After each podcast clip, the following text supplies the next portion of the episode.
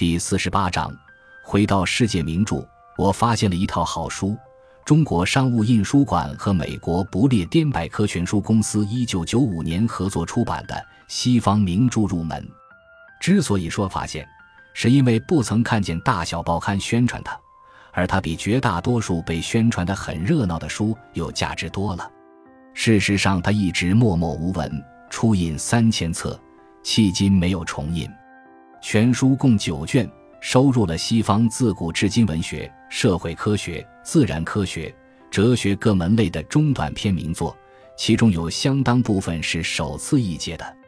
这套书原是为西方读者准备的，编者在书首写有篇幅甚长的序和导言，交代编书的意图。读后觉得其意图对于我们亦非无的放矢。现代社会是一个娱乐社会。随着工作时间的缩短和闲暇的增加，现代人把越来越多的时间用于娱乐。所谓娱乐，又无非是一种用钱买来、由时髦产品提供、由广告逼迫人们享用的东西。如果不包含这些因素，人们便会觉得自己不是在娱乐。在娱乐中，人们但求无所用心、彻底放松。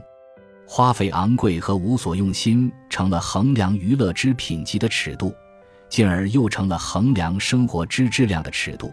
如果一个人把许多时间耗在豪华的俱乐部或度假村里，他就会被承认是一个体面的人士。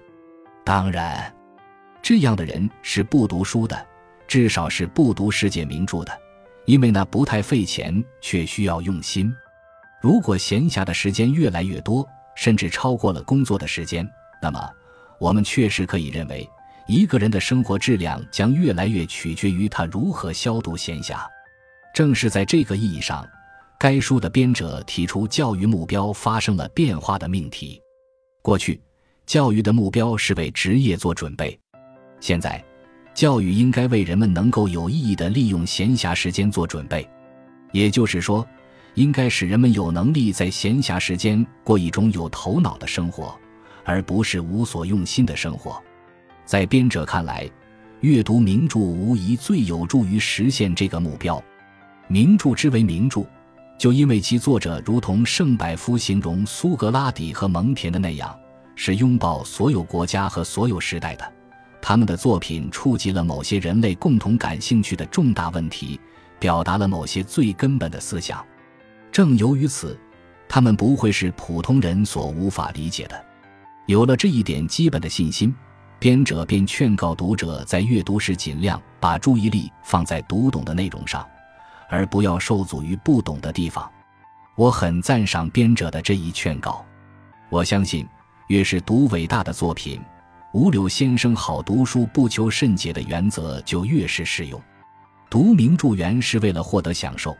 在享受中自然而然地得到熏陶和教益，而刻意求解的读法往往把享受破坏无疑，也就消解了在整体上受熏陶的心理氛围。从前的时代，由于印刷的困难，一个人毕生只能读到不多的几本书，于是反复阅读，终身受用不尽。现在不同了，出版物如汪洋大海席卷而来，每月都有许多新书上架。即使浅尝辄止，仍是目不暇接。印刷业的发达必然导致阅读的浮躁，哪怕明知名著的价值非一般书所可比拟，也沉不下心来读它们，很容易把它们看作众多书中的一种罢了。回想起来，真是舍本求末，损失莫大矣。那么，此刻这套西方名著入门摆在面前，唤醒了我对名著的眷恋。使我决心回到他们那里。有人问一位登山运动员为何要攀登珠穆朗玛峰，得到的回答是：因为他在那里。别的山峰不存在吗？在他眼里，他们的确不存在。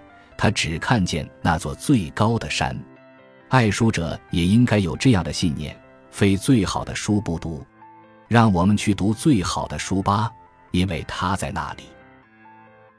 感谢您的收听，本集已经播讲完毕。喜欢请订阅专辑，关注主播主页，更多精彩内容等着你。